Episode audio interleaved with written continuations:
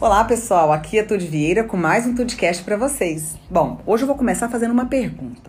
Você, por acaso, já ouviu falar na síndrome de burnout? Conhecida também por síndrome do esgotamento profissional? Então, essa síndrome é um grande mal que atinge cerca de 33 milhões de brasileiros no âmbito profissional. Por isso é fundamental a gente falar um pouquinho sobre isso agora. A definição dessa síndrome de burnout, de acordo com a Organização Mundial de Saúde, é, ó, fique bem atento, síndrome conceituada como resultante do estresse crônico no local de trabalho que não foi gerenciado com sucesso. Bom, ter um empreendimento bem sucedido requer dedicação, flexibilidade e muita atenção para liderar não só os negócios, mas também a sua saúde e o bem-estar dos colaboradores. É interessante a gente analisar que os colaboradores estão para as organizações como a alma está para as pessoas. Uh, sendo assim, sem colaboradores saudáveis, as organizações também adoecem. Uma organização que não tem colaboradores saudáveis é uma organização adoecida. É comum, é muito comum ver colaboradores realizando atividades profissionais fora do horário ou simplesmente fazendo horas extras diariamente levando o trabalho para finalizar em casa, trabalhando longas jornadas e deixando de ter o tempo necessário investido na vida pessoal, ou em seu próprio lazer ou com a família, né? Que são hábitos fundamentais para se ter qualidade de vida. Agora, um ambiente de trabalho onde há excesso de tarefas, falta de recursos estruturais, relações tensas, impossibilidade de progressão, alto nível de exigência para aumentar a produtividade ou atingir metas, que muitas vezes são impossíveis de serem alcançadas. Isso pode causar desequilíbrio emocional nos colaboradores, diminuição da capacidade e concentração, dificuldade na comunicação interna, tornando assim um ambiente propício para o desenvolvimento de doenças de ordem mental e, consequentemente, impacta nos resultados que a organização espera. Portanto, essa síndrome se trata de uma sincronia de patologias psíquico de caráter depressivo causado pelo cansaço mental, emocional e físico, devido ao excesso de trabalho. Você conhece alguém assim? Bom, é nesse cenário que a gente pode observar a necessidade extrema de uma boa gestão nas empresas e a grande responsabilidade dos líderes. Sim, a responsabilidade dos líderes organizacionais para manter um ambiente saudável e agradável, para que seus colaboradores possam se manter engajados e produtivos e, consequentemente, trazer os resultados que a empresa espera. Entender o quanto os resultados dessa síndrome podem ser impactados pela má gestão de pessoas nos alerta sobre o quanto ainda estamos atrasados quando tratamos de nossas relações interpessoais no ambiente de trabalho. Bom, promover o desenvolvimento pessoal e profissional da sua equipe pode representar uma nova era da gestão de pessoas nas organizações e elevar consideravelmente o nível de performance de equipes e entrega dos resultados esperados. Bom, apenas talentos e competências não são mais suficientes para um bom resultado. Sem inteligência emocional no ambiente de trabalho, veja bem, não há foco, não há motivação e muito menos o desejo de colaborar de uma maneira produtiva. E são essas características que realmente capacitam alguém para ocupar cargos de liderança, que envolve lidar com outras pessoas e com si mesmo. Apenas o QI hoje de uma pessoa e a experiência que ela tem já não é mais suficiente, já não basta.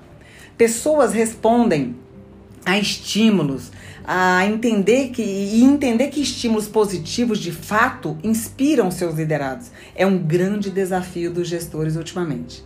As soft skills são características escassas no mercado e sua falta é a principal queixa quando questionamos membros de equipes sobre fatores desmotivadores no ambiente de trabalho.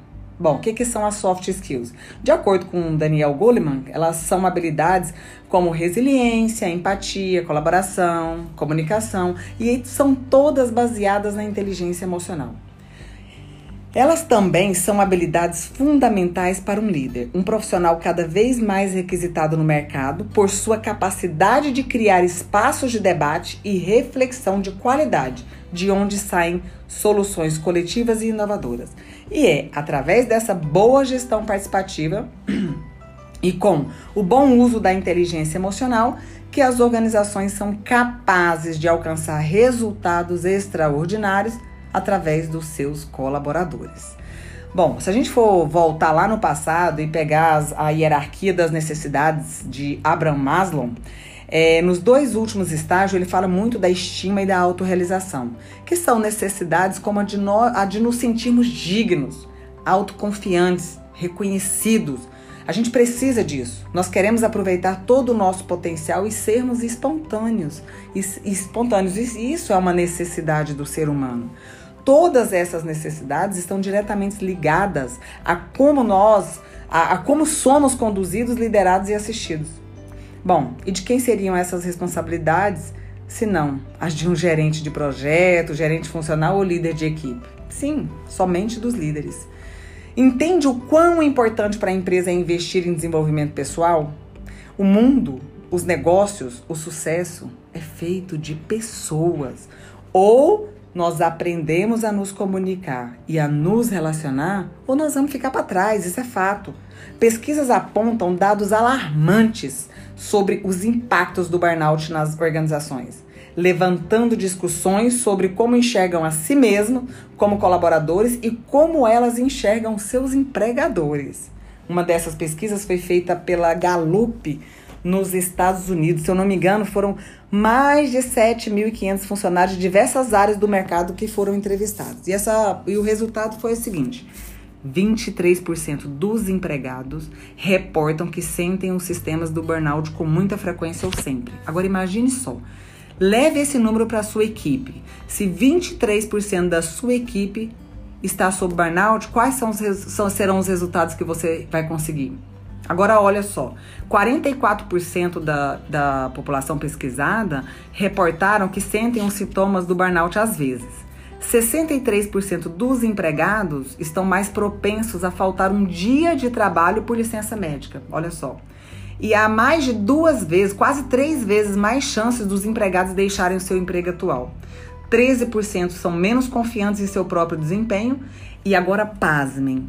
50% da população pesquisada, desses 7.500 pessoas mais ou menos, elas responderam que não se sentem à vontade para abordar metas de desempenho com seu superior. Olha só, 50% não se sente à vontade para falar sobre metas de desempenho com seu superior. Bom, com essa pesquisa, a gente pode analisar impactos graves nas organizações: baixo engajamento dos funcionários, baixa produtividade, absenteísmo e alta rotatividade.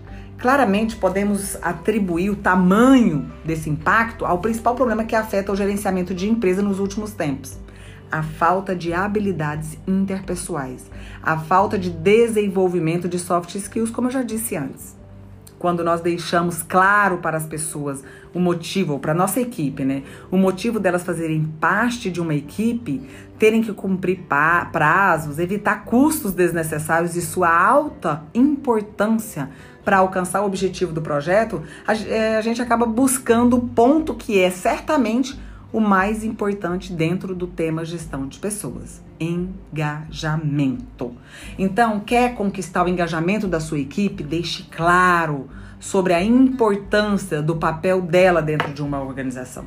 Não estabelecer essa via de comunicação que age como fator motivador culmina no que chamamos de sensação de não pertencimento, que é esse sentimento de deslocamento do grupo em que se está inserido. E aí já viu. Projetos são mais bem-sucedidos quando há uma comunicação eficaz entre os níveis estratégicos e operacionais, sobretudo quando o assunto são os benefícios do projeto para o negócio. Quando falamos de minimizar os riscos através da comunicação eficaz, não estamos falando apenas da redução do risco de perder milhões de dólares em projetos, mas também do risco de perder talentos por conta da má gestão de pessoas. Esses talentos perdidos podem fazer o sucesso das empresas concorrentes. Hum, então pensa nisso. Quando você perde um talento da sua equipe, a chance é muito grande dela ir para a concorrência e fazer o seu concorrente ter o sucesso é, que você não deu oportunidade para ela fazer na sua empresa.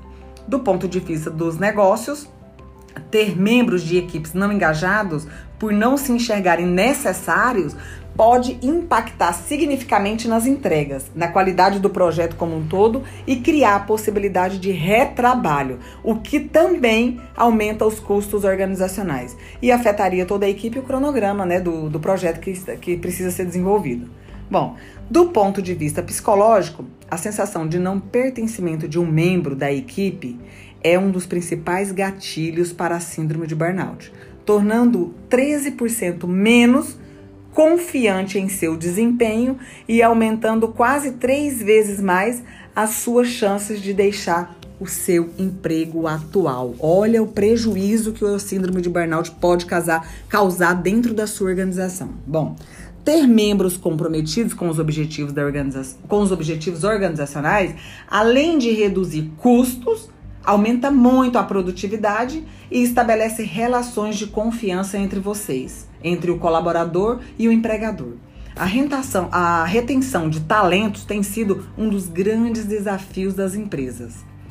Essa visão profunda eleva a nossa percepção de uma simples reflexão para um nível onde há a real necessidade de tomarmos medidas concretas sobre como lidamos com o maior item de investimento das organizações, que são os seus recursos humanos, as pessoas.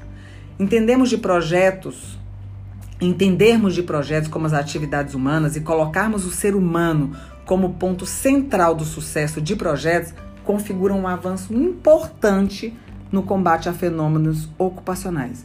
Como exemplo, a síndrome de burnout, que é o tema nosso de hoje, né? Então, a ausência do contato direto com as pessoas faz com que aos poucos percamos é, uma das nossas principais características de coletividade, a empatia. E a empatia hoje, gente, é uma das competências mais bem pagas pelas grandes organizações.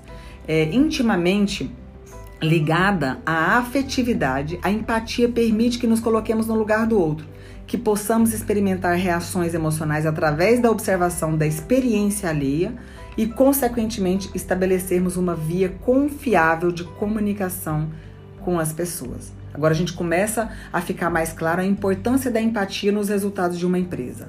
Essa comunicação bem estruturada nos permite alinhar interesses, antecipar problemas e engajar as pessoas ao negócio. O ser humano, naturalmente, é um ser coletivo não apenas por conveniência, mas principalmente por necessidade.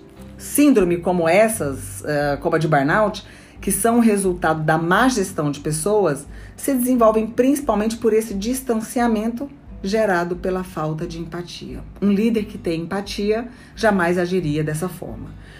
Então, uma nova era das relações com o trabalho foi iniciada e a garantia da melhoria nos resultados está totalmente vinculada ao engajamento do principal fator crítico de sucesso nos projetos, ou seja, nos resultados das organizações, as pessoas. Eu quero deixar uma frase aqui para vocês, vocês nunca se esqueçam disso.